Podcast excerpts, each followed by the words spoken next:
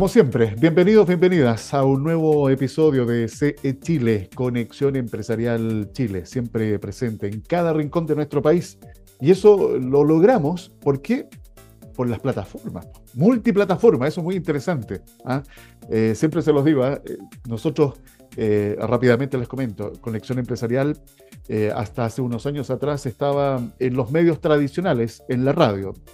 Nuestra última radio fue la Universidad de Chile. Y luego con todo lo que pasó entre estallido social, pandemia, se fueron los auspiciadores y dijimos, ¿qué hacemos? Tenemos que seguir con este espacio porque hay muchos emprendedores, MIPIMES, que necesitan estar informándose, que requieren de espacios de conversación como los que estamos desarrollando habitualmente. Y ahí dijimos, bueno, vamos y también eh, nos, nos sirvió como un desafío volcarnos a lo digital. Y por eso siempre les digo, que llegamos no solamente a Chile, sino también a muchas partes del mundo en donde logran conectarse y escuchar, porque por una parte estas conversaciones que ustedes están escuchando pueden ser a través de la radio Vacaciones, que cubre toda la provincia de San Antonio, o en formato podcast, y ahí, por supuesto, lo pueden escuchar al momento, donde quieran y cuando quieran en cualquier parte del mundo. Dicho esto, eh, quiero invitarlos a conversar un tema bien interesante para la micro, pequeña y mediana empresa. ¿Qué pasa con estas unidades eh, económicas en cuanto a la participación en el mercado público? Compras públicas. Han intentado, se han atrevido, lo están haciendo. ¿Qué brechas, qué dificultades han encontrado? Bueno, esto lo vamos a conversar el día de hoy con nuestro invitado. Ya está con nosotros Ramiro Evia Riera. Él es eh, fundador de Licita Lab. Eh, Ramiro, lo primero, saludarte y darte las gracias por aceptar nuestra invitación. ¿Cómo estás? Hola, Alfredo. Eh, muchas gracias por la invitación. Eh, la verdad me encanta hablar de estos temas, así que todo bien. y nada, aquí, conversemos. Listo. Listo para poder hablar de esta, a propósito de las plataformas, por eso yo hacía también mención en la introducción, oye, es increíble cómo hoy día la digitalización se apoderó eh, de una forma que yo creo estaba más allá de lo que se preveía eh, y esto tenemos que de alguna manera conectarlo con la pandemia. Ahí hay un, un hecho que aceleró todos estos eh, procesos que ya se venían dando, pero creo que con la prontitud, con la celeridad que esto de alguna manera se ha desarrollado estos últimos dos años, Ramiro, estaba fuera de todo pronóstico. Sí, sí, yo creo que ha avanzado mucho el tema de la digitalización de la empresa y la verdad encuentro que es un camino súper adecuado. En, en, particular, nosotros como, como empresa eh, tenemos muchas plataformas, las cuales hoy día, con las cuales es, es como el centro de nuestro negocio, o sea, todo lo que se pueda automatizar en tu proceso del día a día en una empresa, yo creo que deberías automatizarlo. Eh, y para eso, tanto a nivel nacional, hay una serie de, plataformas que están de súper buena calidad, que te permiten eh, automatizar tareas que antes te desgastaban eh, y finalmente no te entregan valor en tu día a día. Yo creo que hay mucho proceso que una empresa tiene que hacer diariamente que no genera valor, que te impide ir invirtiendo tu tiempo en cosas que mejoren tu crecimiento y tengan que hacer trabajo repetitivo,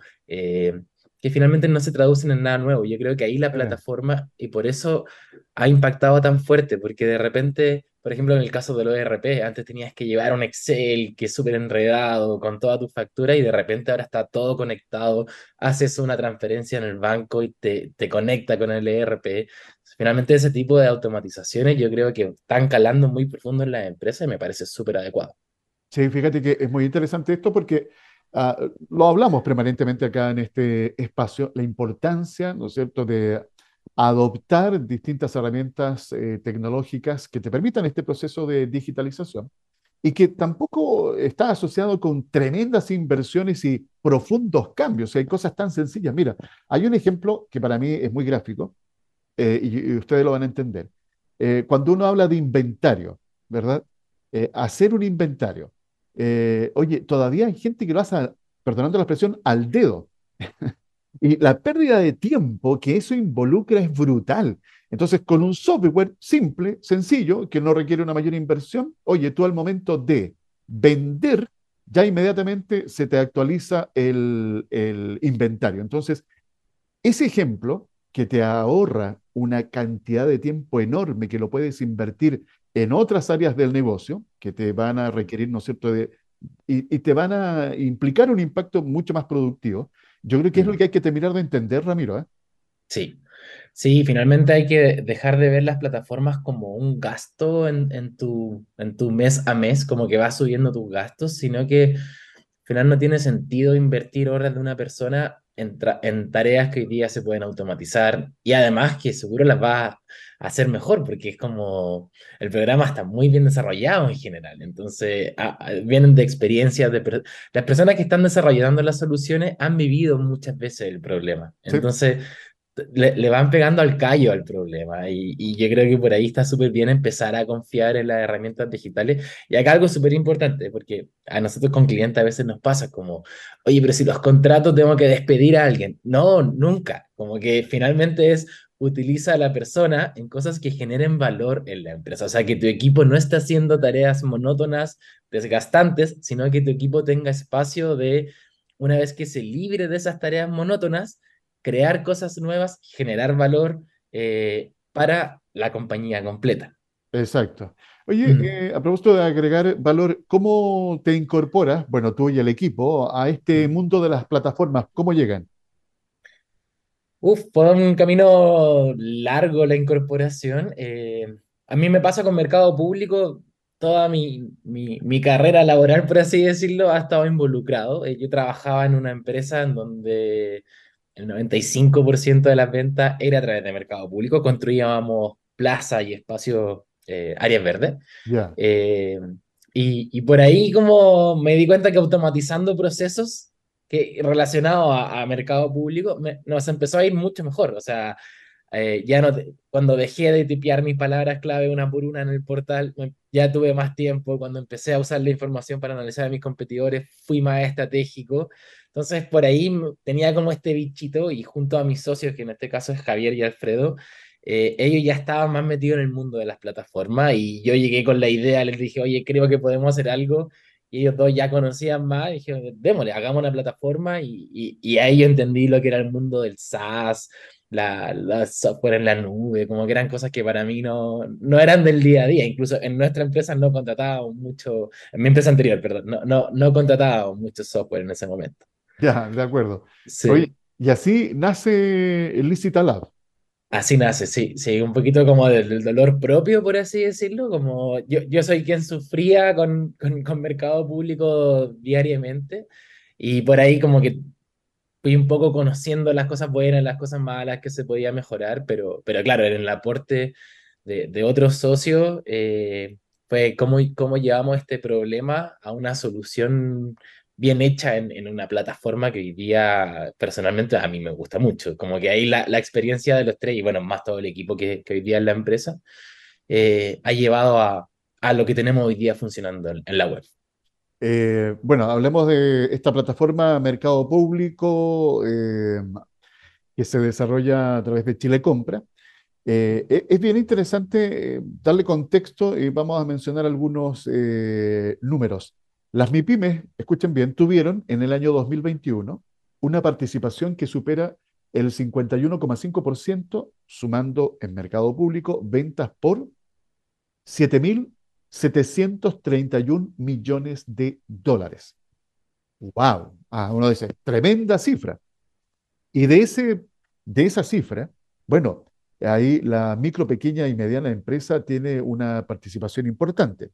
En, en los números, muy bien, pero vamos al detalle, eh, porque para que se desarrolle una plataforma como Licita Lab es porque se detectaron problemas, dificultades que hacen muy complejo que muchas veces una micro, pequeña o mediana empresa se atreva a incorporarse a mercado público y transar y licitar, ¿no es cierto?, con todo lo que esto significa.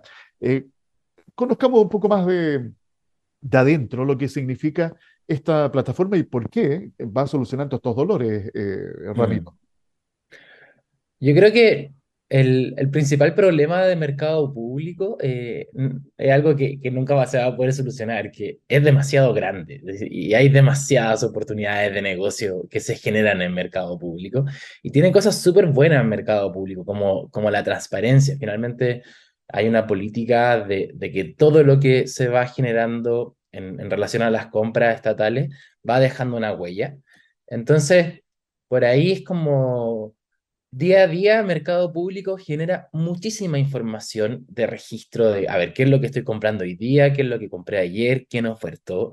Entonces, hay un montón de información que queda como dando vueltas, eh, que para el usuario normal eh, del día a día es súper difícil de acceder. ¿ya? Entonces, por ahí está como lo primero, cómo sacamos valor a toda esta información que está dando vuelta. Y además, el usuario normal de mercado público, el que, utiliza la plataforma para hacer la búsqueda de negocios, efectivamente se encuentra con, varias complejidades en el día a día. Por ejemplo, em, qué palabras claves debo usar para buscar mis productos. O sea, cómo el Estado le llama a las cosas que yo vendo, porque no, no es lo mismo vender en el mundo privado que vender en el mundo público. Entonces, ¿qué busco? ¿En qué rubros?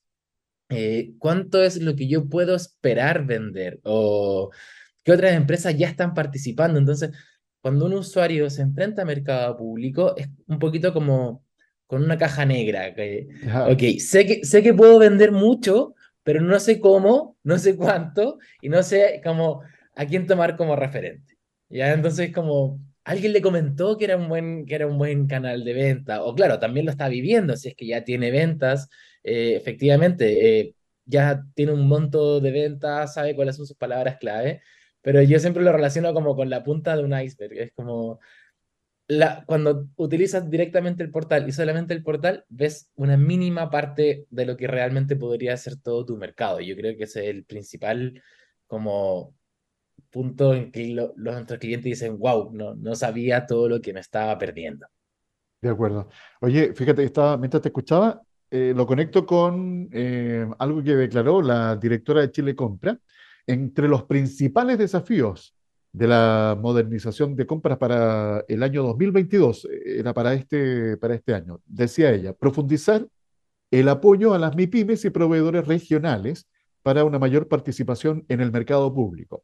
El aumento, la estandarización en las modalidades de compras para un mejor uso de los recursos de todos los contribuyentes seguir apoyando las compras estratégicas de los organismos públicos, continuar con la implementación de datos abiertos en conjunto con la sociedad civil y consolidar la inteligencia de negocio, la transparencia de los contratos y la integración de los sistemas del Estado, entre otros eh, desafíos. La verdad que la envergadura, lo que tú estabas comentando, eh, de mercado público es enorme y por eso creo que es muy importante, porque yo pensaba, ¿por qué tener que crear esta plataforma Licitalab, eh, Lab eh, y no corregir los problemas que tiene Mercado Público?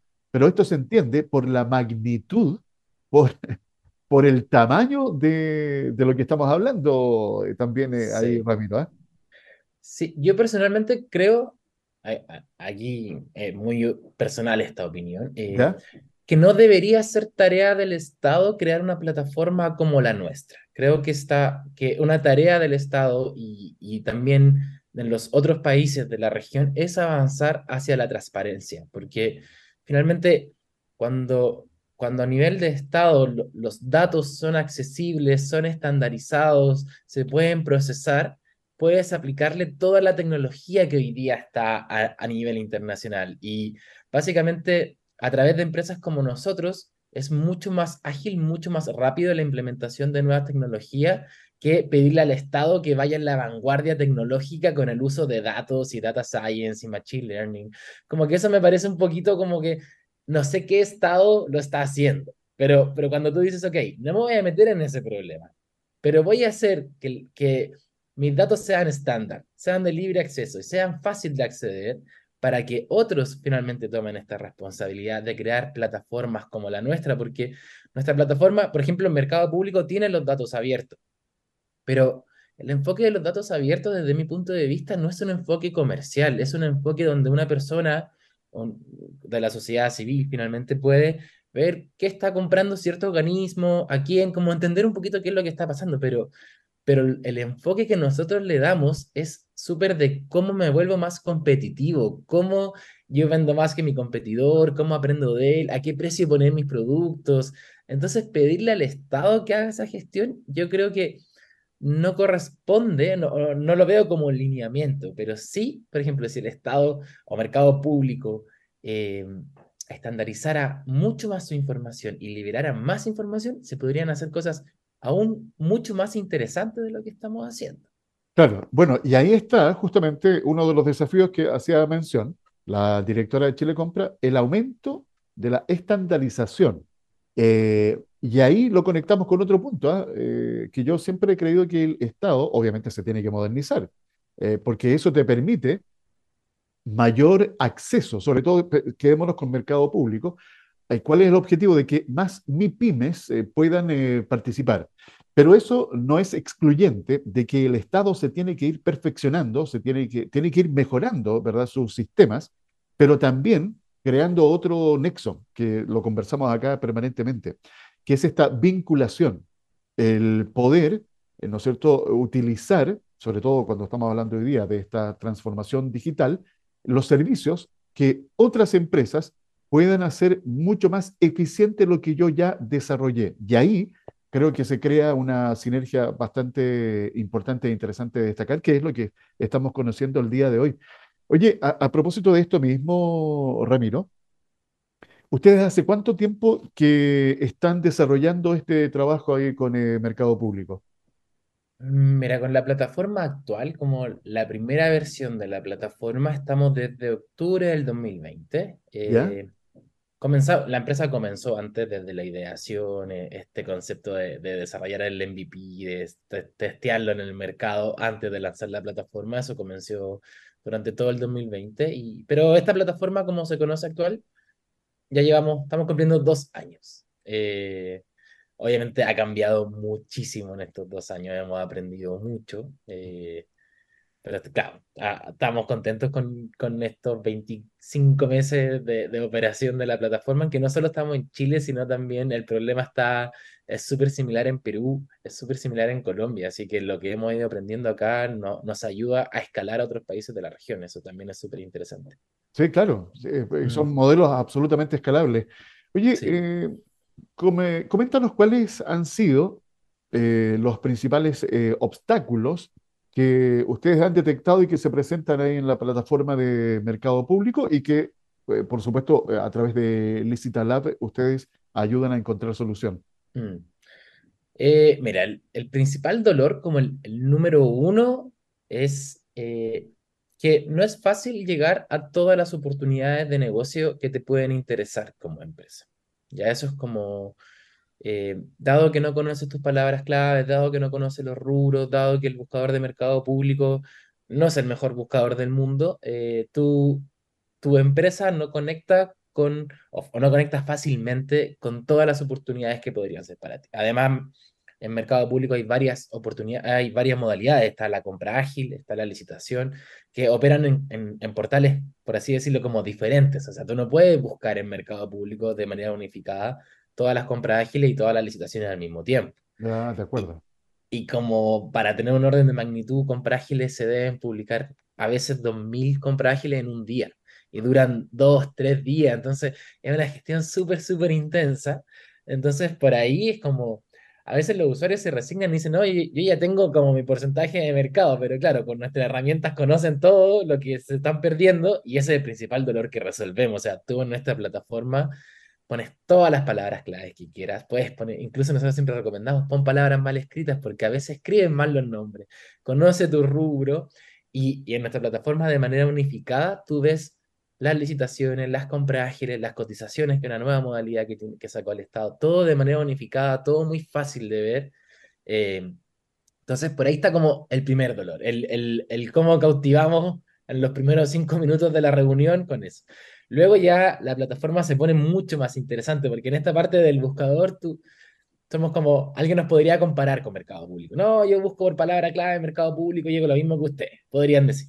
Yo encuentro que no, pero podrían decir. Pero luego lo que hace la plataforma es como, ya, ok, está llegando más negocios, pero también te ayudamos con la gestión, o sea, tienes un calendario con todos los eventos importantes de, tus oportunidades, la, los visitas a terreno, la entrega de garantía, todo muy ordenado, eso lo vas gestionando con tu equipo de trabajo, entonces ya esta licitación la va a ver esta persona, lo conecta con su correo, lo conecta con su calendario en los eventos, entonces también te ayudamos en esta gestión que es mercado público. Porque al final, ok, pillaste la licitación, pero si no llegaste a la visita de terreno o no presentaste la boleta garantía a tiempo, no puedes participar. Entonces, hay otras problemáticas luego de la identificación.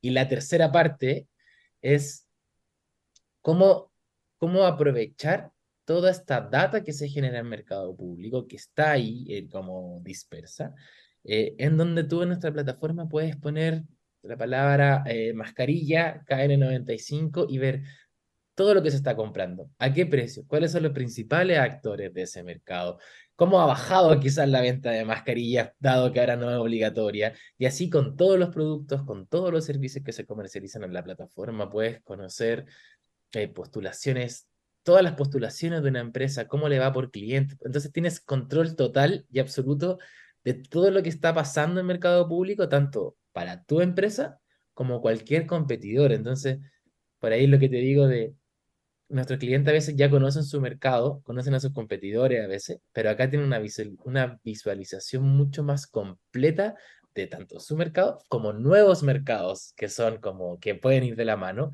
y también pueden conocer a su competidor, el que se topaban en la licitación, que saben que vende lo mismo que él, pero acá pueden analizarlo en detalle. Entonces, ah, mira, además de, de que vende esto, tienen todo este nuevo mercado que también podría ser posible para mí. Entonces, vas viendo mercado público cómo se va como abriendo eh, en muchas más oportunidades que antes no estabas mirando. Exacto. por ahí yo creo que son como las principales eh, problemas que resolvemos. Eh, el primero es sabido, es un dolor conocido por nuestro cliente, el, el cómo busco negocios. Él lo sufre día a día, nuestro cliente sufre con eso. El, el utilizar la información es diferente porque es como algo que se desconoce. Tú no, no conoces cuánto podías llegar a vender, no conoces qué tan grandes son tus nuevos mercados. Entonces, por ahí también, como que no lo llamaría como un problema del usuario, pero, pero claro, es un problema, pero no lo conoce. claro, sí. No, y además que, fíjate, lo que pasa con mercado público es muy similar a lo que pasa cuando uno se enfrenta y va a algún organismo público a hacer algún trámite, a buscar alguna información que se encuentra con una burocracia, que se encuentra con muchos obstáculos que hacen poco amigable el acercarse al sector público. Dicho eso, también hay que reconocer que hay muchos organismos que se están modernizando y que ya incluso hay trámites que se hacen absolutamente en línea. Ahí tenemos el clásico ejemplo del registro civil. Entonces, hay cosas que han ido mejorando, pero siempre se puede más. Y, en eso yo creo que es bien interesante para ustedes que nos están escuchando, que a lo mejor miran con distancia el mercado público por distintos problemas. Y uno de ellos, y te quiero preguntar cuál es tu, qué, información manejas, eh, uno de esos problemas es el pago. Porque una cosa es que yo ya logre entrar, participo de licitación o de una compra ágil, como nos estabas comentando, eh, pero llega el momento en ya cumplo con todas las exigencias que me hacen, boletas de garantía, requisitos por acá, requisitos por allá, entregar en determinadas fechas, etcétera. Pero luego, cuando me toca a mí recibir el pago, ¿cómo se porta el mercado, el mercado público en esa área, eh, Ramiro? Yo creo que es, tan diverso como el mercado privado. Tienen buenos clientes y tienen malos clientes. Eh, y nosotros hace poquito desarrollamos una herramienta, Mercado Público transparenta cuántos reclamos tiene un organismo. Sí. Pero no lo pone en contexto. Nosotros desarrollamos una herramienta que sí lo pone en contexto. Entonces tú, por ejemplo, cuando utilizas nuestra plataforma y quieres postular con algún cliente, nosotros lo evaluamos cuántos reclamos tiene, cuántas órdenes de compra ha emitido en los últimos 12 meses, y eso lo comparamos con todo el resto de los organismos. Decimos, mira, con este indicador de, de reclamo versus una orden de compra, este cliente se posiciona en este lugar, como está dentro de los mejores, está dentro de los peores pagadores. Ah, ok. hay un ranking. Hay un ranking. Obviamente es referencial, pero, pero es como toma las medidas como correspondientes, quizás espera un poquito más este pago. Eh, yo creo que el pago siempre es un tema importante. Eh, ha ido mejorando también. Pero claro, hay, hay clientes que son súper buenos y clientes que no pagan nunca. A mí también me pasó cuando yo era proveedor del Estado. O sea, habían clientes que de verdad era un gusto trabajar porque eran súper profesionales, porque te pagaban a tiempo, porque ellos mismos cuando se atrasaban te decían, oye, perdón, lo estamos gestionando. Pero habían otros que te tramitaban mucho los pagos, como que... Pero también nos pasa con clientes nuestros en el mundo privado. Hay clientes que nos pagan al tiro a nosotros ahora y hay clientes que no nos pagan nunca. Entonces, como...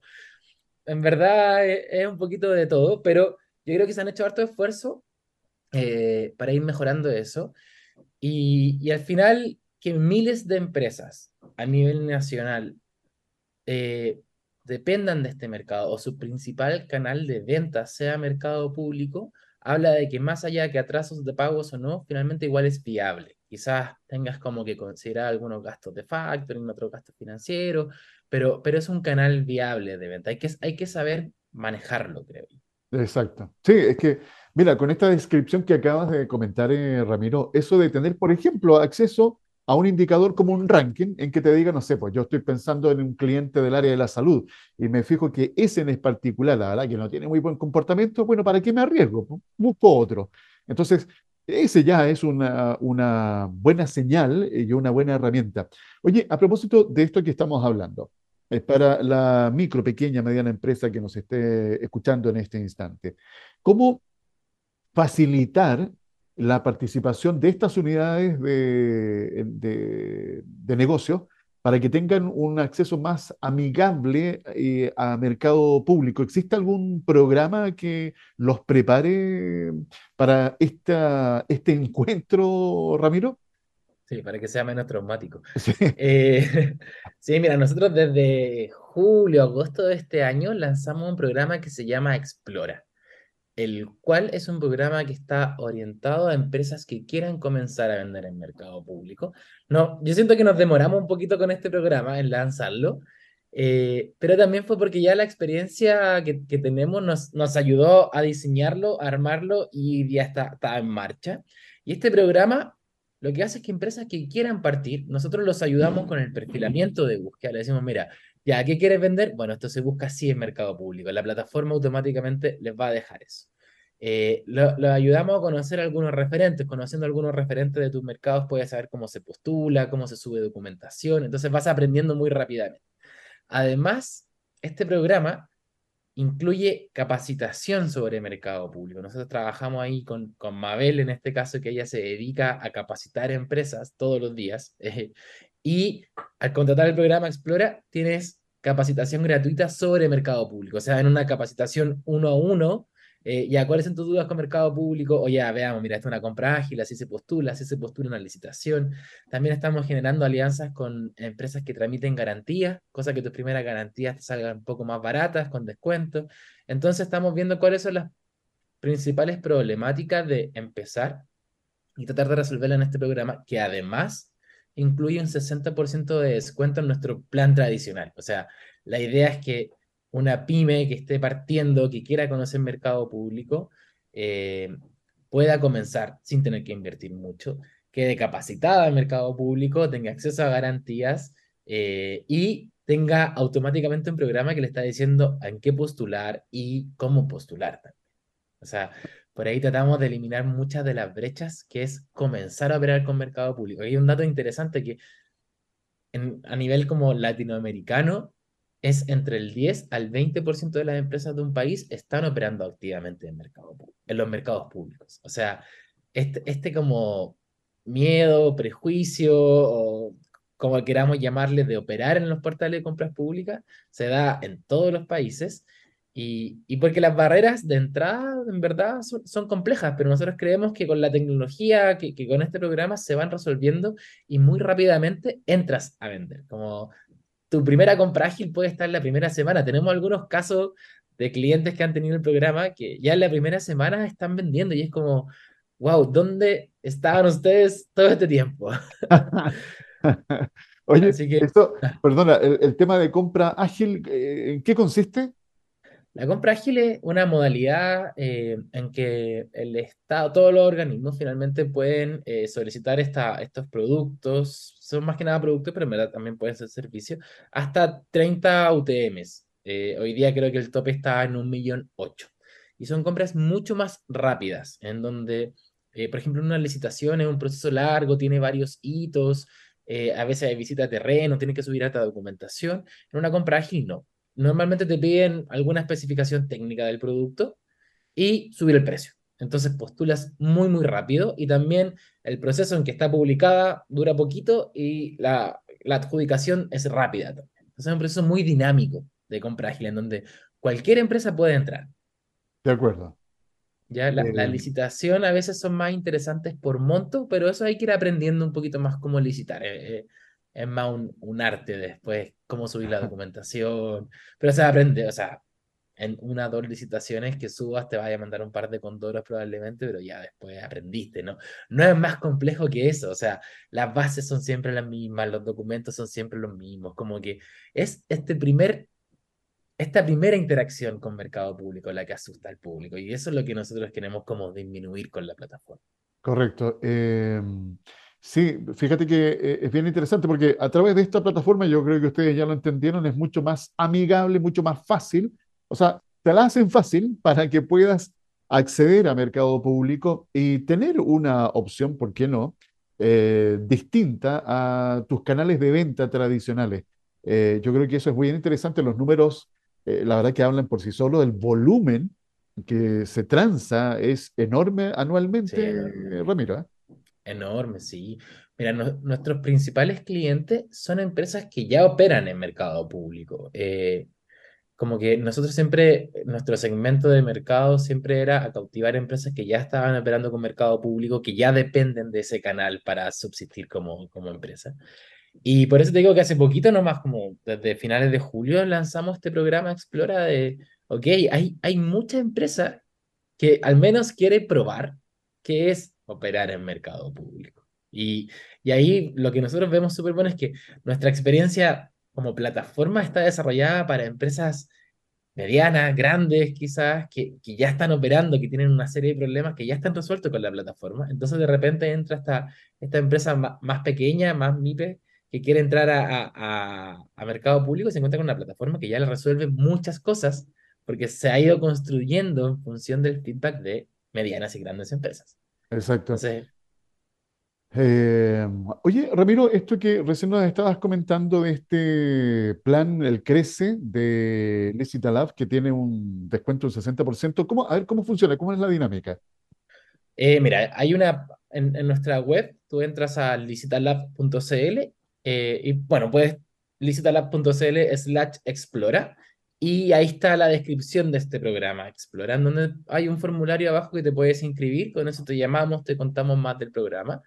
Eh, luego te, te, suscribes a este programa y ahí es todo súper rápido, se agenda la capacitación, se agenda la, la, la, reunión sobre mercado público, te ayudamos con el perfilamiento de la, de la plataforma y ya estás operando. Después no hay ninguna amarra, eh, o sea, esto funciona como Netflix. Eh, vas pagando mes a mes, si un mes decís, oye, ya no me gustó, filo, cancelas, no, no hay ninguna amarra al respecto. ¿ya? Ese es nuestro modelo de negocio para todos los clientes. Entonces, también para el cliente Explora, también ese es el mismo. O sea, hay flexibilidad. Nosotros queremos que la plataforma les sirva y si no le está haciendo utilidad, no la, no la sigan pagando. En ningún caso queremos que, que paguen por algo que no les sirve. Perfecto. Oye, no, y súper bien, ¿eh? es como tiene que ser el, el, el negocio.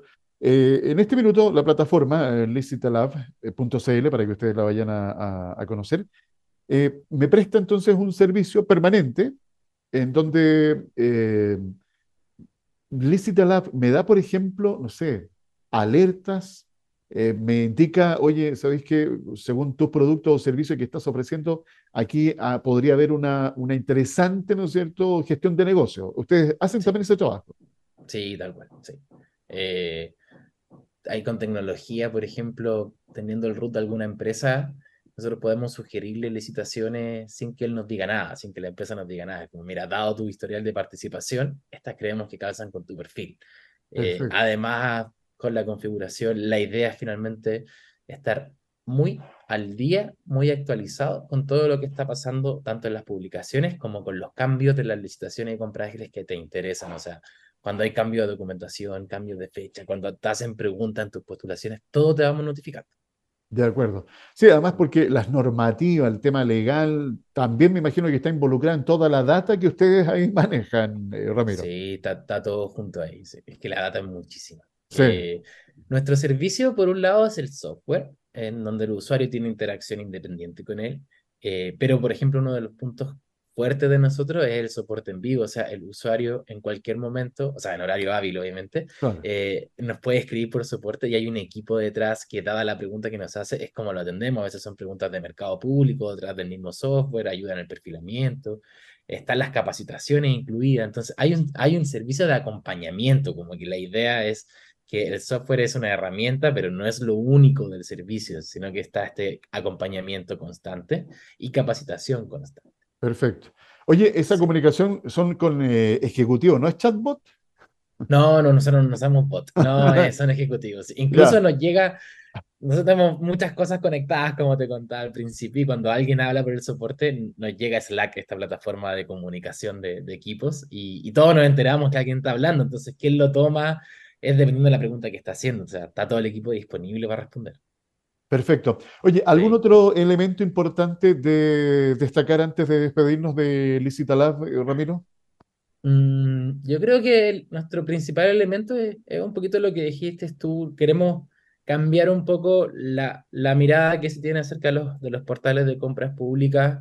Eh, creemos, tenemos la convicción de que este canal es súper bueno para las empresas, sobre todo en tiempos más complejos. Las ventas públicas no disminuyen, tienden a aumentar. Año a año las ventas públicas también aumentan. Entonces, eh, nuestra principal característica es tratar de ser este puente entre nuestros clientes y nuestro mercado, en donde puedan visualizar este canal de, compras públicas como algo más amigable, como algo más eh, tangible y más cercano a las, a las empresas y puedan finalmente vender a través de este canal. Ese es nuestro principal objetivo. Bien.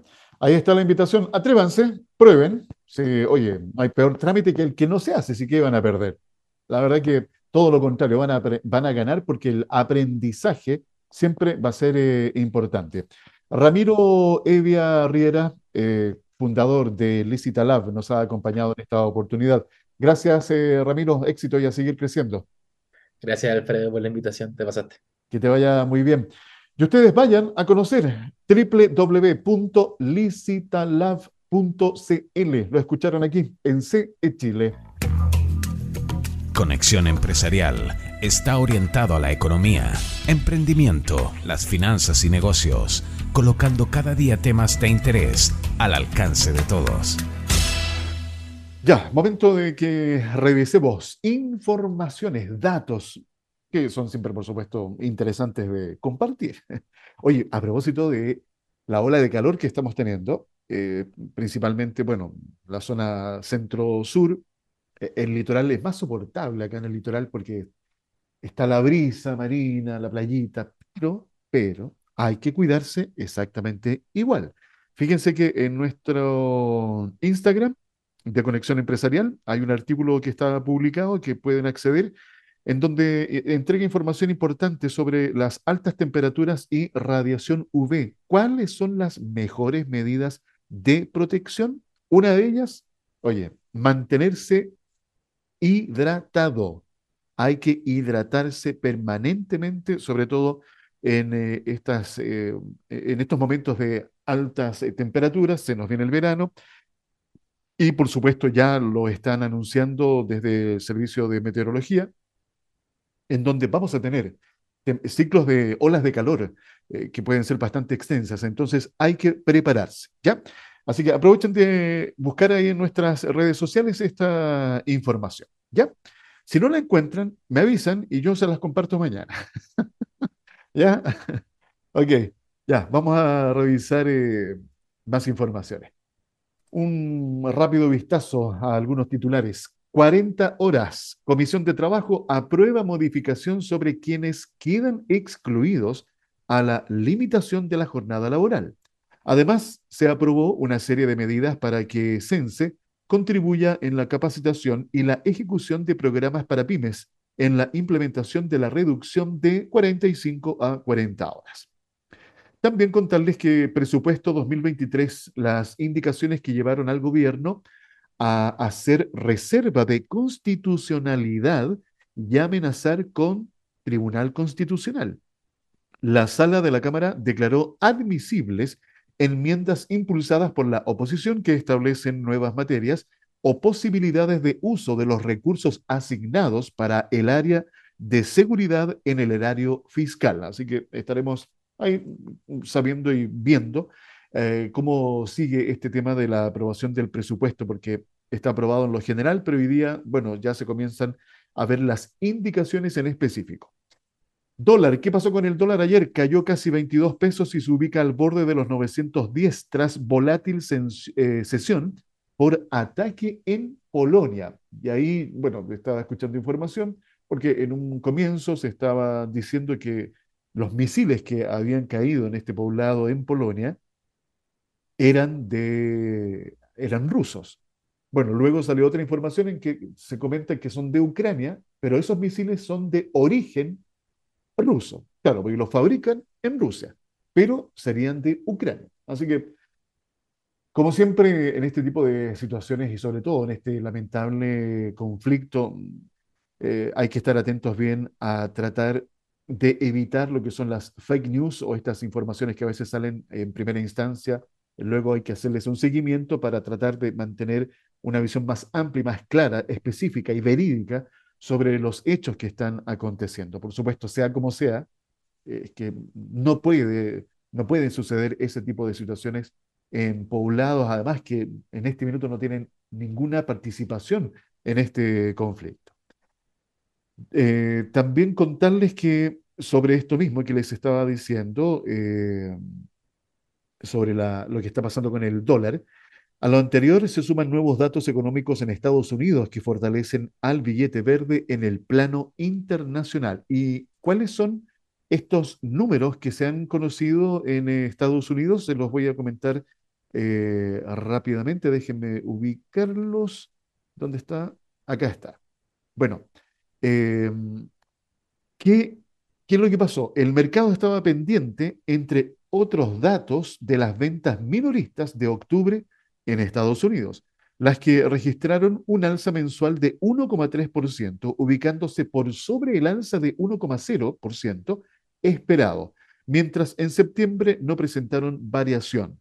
Hay que tener presente que las ventas minoristas son un indicador que da una señal respecto del gasto de los consumidores y también se relaciona con la confianza de estos. Así que es un indicador, por supuesto, importante para también observar cómo se va a seguir desarrollando eh, la economía en Estados Unidos, especialmente eh, por la posibilidad, ¿verdad?, del aumento de tasas por parte de la Fed, de la Reserva Federal. Así que también eh, seguiremos observando qué pasa con la economía de Estados, de Estados Unidos. Otro titular, Sonami valora indicaciones a proyecto de royalty, pero advierte, mantiene una carga tributaria excesiva. Por otro lado, la Sociedad Nacional de Minería informó que para 2023 proyecta un crecimiento sectorial de hasta 7% y estima que el precio del cobre se sitúe en un rango entre 3,3 y 3,5 dólares la libra. Hoteleros acusan duro golpe por, paro, eh, por este paro de guardaparques. Un 25% de las reservas han sido canceladas en Magallanes la negociación ha sido muy lenta, criticó el presidente de los hoteleros de Chile y llamó al gobierno a tomar cartas en el asunto para desactivar la huelga. Reforma previsional. Economistas advierten por poder del Estado sobre mercado de capitales y riesgo a la competencia. En el nuevo sistema, el Estado no solo será el regulador de la industria, sino que también un agente financiero importante, ya que actuará como un gestor de inversiones encargado de la rentabilidad de los fondos. ¿Qué tan conveniente será que eso eh, se estructure de esa manera? Es un elemento para tener en consideración ¿ah? cuando yo les comento eh, ah, de informarse, de que busquemos, ¿no es cierto?, distintas fuentes, distintos puntos de vista, eh, sobre lo que nos trae, lo que significa y lo que implica esta reforma previsional, hay que buscar eh, siempre fuentes de información. Al respecto, les quiero contar un artículo que leí, les los voy a comentar en el mostrador.cl, esto es con fecha 11 de noviembre, escrito por Elisa Cabezón, titula El talón de Aquiles de la reforma de pensiones. Escuchen bien este, porque es un, un punto interesante que pone en la mesa. El debate se centra en dónde colocar los seis puntos extra de cotización y se pierde el foco sobre la principal causa de que las pensiones eh, sean bajas en Chile.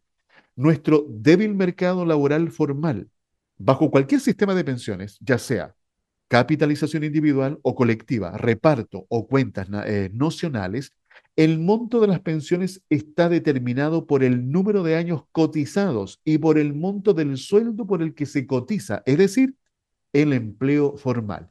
Y eh, les voy a agregar un par de datos. Mira, las tres propuestas que han pasado por, primero, Michelle Bachelet, luego Sebastián Piñera y la de ahora, estas tres propuestas comparten un mismo diagnóstico, la tasa de cotización, el porcentaje de sueldo formal que financia las futuras pensiones. En Chile es un 10%, un porcentaje que está bajo en comparación con la tasa promedio de la OCDE, que es un 19%. Y dado esto, las tres iniciativas han propuesto aumentar la tasa. En la actual reforma previsional presentada por el gobierno del presidente Boric, se propone agregar seis puntos extra de cotización. Pregunta, ¿dónde surge el principal desacuerdo que entrampa el debate eh, político?